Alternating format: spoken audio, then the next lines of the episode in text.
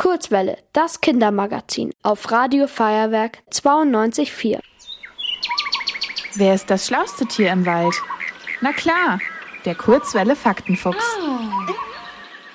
Das Olympiadorf wurde vor über 50 Jahren gebaut, nämlich um die knapp 13.500 SportlerInnen und BetreuerInnen für die Olympischen Spiele unterzubringen. Die haben 1972 stattgefunden. Heute wohnen im Olympiadorf rund 7000 Menschen. Liebevoll wird es übrigens auch Olidorf genannt. Das Olympiadorf hat eine eigene Kirche. Die sieht aber ganz anders aus als die anderen Kirchen in der Stadt. Sie ist aus Beton und nur wenige Meter hoch. Einen Turm hat sie nicht und auch ihr Dach ist flach.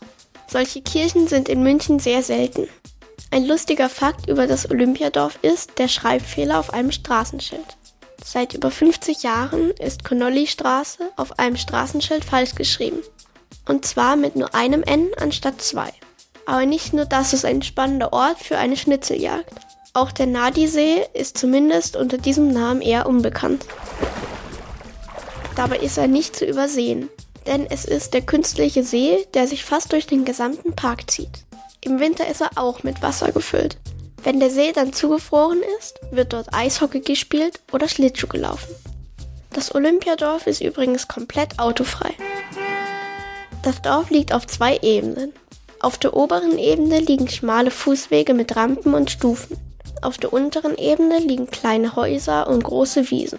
Die Autos fahren durch Tunnel und Parkgaragen auf der unteren Ebene.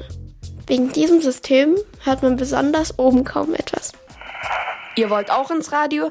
Dann macht mit bei der Kurzwelle. Schreibt einfach eine E-Mail an radio@feuerwerk.de.